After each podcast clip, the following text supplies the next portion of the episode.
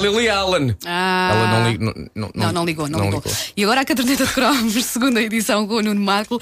O patrocínio é das clínicas Vitalente.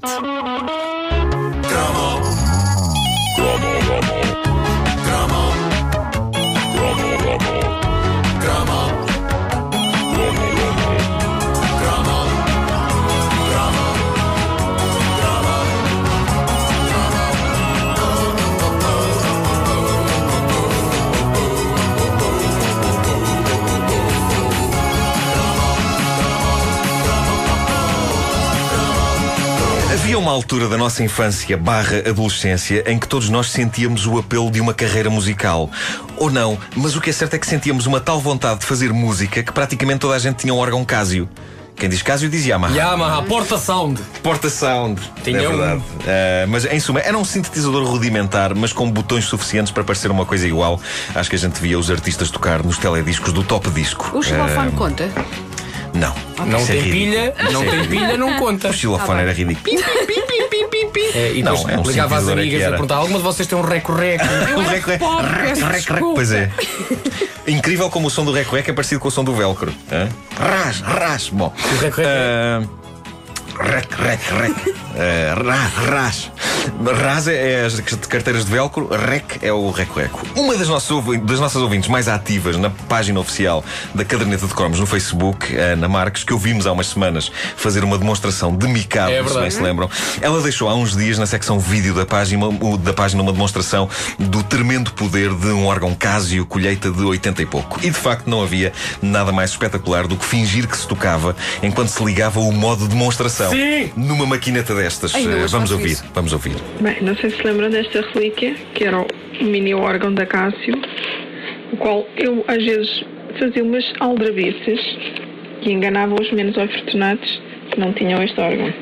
Portanto, eu ligava, carregava na música e fingia que tocava.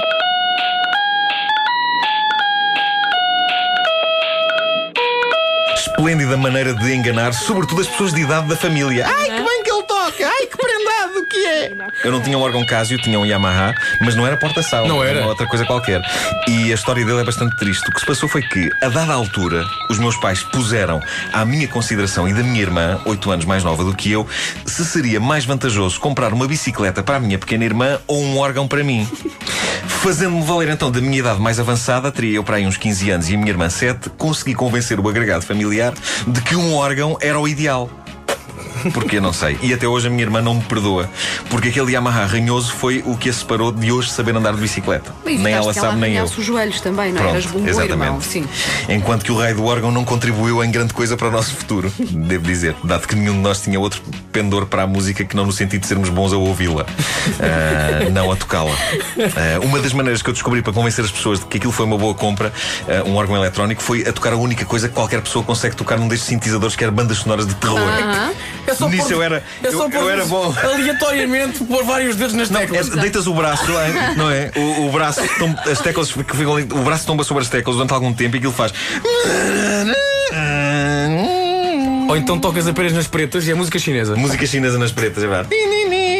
Incrível. E com isso espera-se convencer os adultos de que poderá estar ali a formar-se uma carreira na composição ou de música para cinema de horror ou de música para cinema de horror oriental, que é um género cinematográfico muito português, eh, tanto um como o outro. Eh, à parte disso, eu nunca fui capaz de tocar rigorosamente nada, nem nunca tive essas bíblias que tanto jovem teve na década de 80, os livros de música dessa figura lendária que era Eurico A. Cebolo. Ah, Figura absolutamente fascinante, Mestre Cebolo era o autor de uma coleção de livros de música que incluía piano mágico, guitarra mágica, acordeão mágico ou o menos espetacularmente intitulado Tocar Bateria. Nunca percebi porque é que não se chamava Não, Bateria. Mágica, claro. Não, não era só o conteúdo dos livros que era bombástico e, e- e- e que ensinava rapidamente qualquer petis a orientar umas melodias nos instrumentos. As capas de alguns desses livros eram extraordinárias. A capa do livro Piano Mágico é uma fotografia, e friso bem, fotografia, não ilustração. Uma fotografia de um pastor alemão colocado com as patas traseiras em cima de um banco de pianista e as dianteiras nas teclas de um piano. Que melhor fotografia para transmitir a ideia que qualquer um pode aprender a tocar piano, até um cão. Mas o que faz de Eurico Acebolo um autor ainda mais fascinante era a sua carreira paralela como romancista. Estamos a falar do professor de música que, qual Dr. Jekyll e Mr. Hyde, escrevia livros com títulos como A Santa Assassina, A Prostituta Virgem, Incesto Sem Pecado, Matavam as Freiras Grávidas, O Violador das Mortas, O Falo Perdido ou Casei com a Minha Irmã. O quê? meu? Os resumos destes livros são assombrosos. Eu, eu estive no site do Eurico Acebolo, que curiosamente é cebolo.com. a sério. A sério. Ah, Mas bem, ele, ele está vivo ainda. ele está vivo, sim senhor. Ele ganhou eh, o prémio da, da Marcha Popular eh, há dois anos, ou o que é que foi? Marcha Popular de Lisboa. Ele escreve marchas. Escreve marchas. Ele é um talentoso compositor que eu gostaria um dia de entrevistar. Fica aqui o repto. Além disso, é um homem que sobreviveu a um choque frontal com um caminhão e épico. Os resumos dos livros são assombrosos. O da prostituta virgem, por exemplo, diz: Natália foi difamada publicamente e o seu pai, acusado pela morte do sogro, morre assassinado à sacholada. O do violador das Mas não mortas. nos podemos rir, isto é um assunto sério. pá. Claro que sim. Violador das Mortas diz: O amor de um cego por uma jovem desfigurada. Um cemitério onde um necrófilo profanava os túmulos para violar as mortas. E na capa tem o desenho de um senhor a palpar os robustos seios de uma falecida. Eu, eu, Vocês pagava, têm que ver estas imagens. eu pagava, era para ver uma marcha, mas com este tema. Ah, exatamente, ele se calhar conseguia.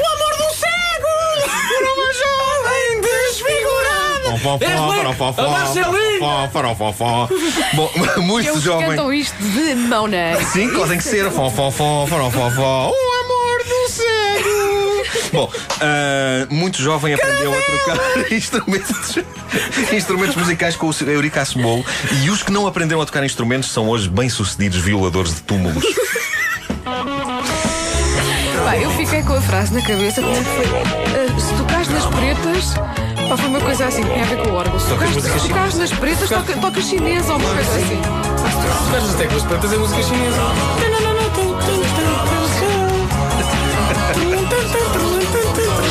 É verdade que o marcou os nozinhos do dedo.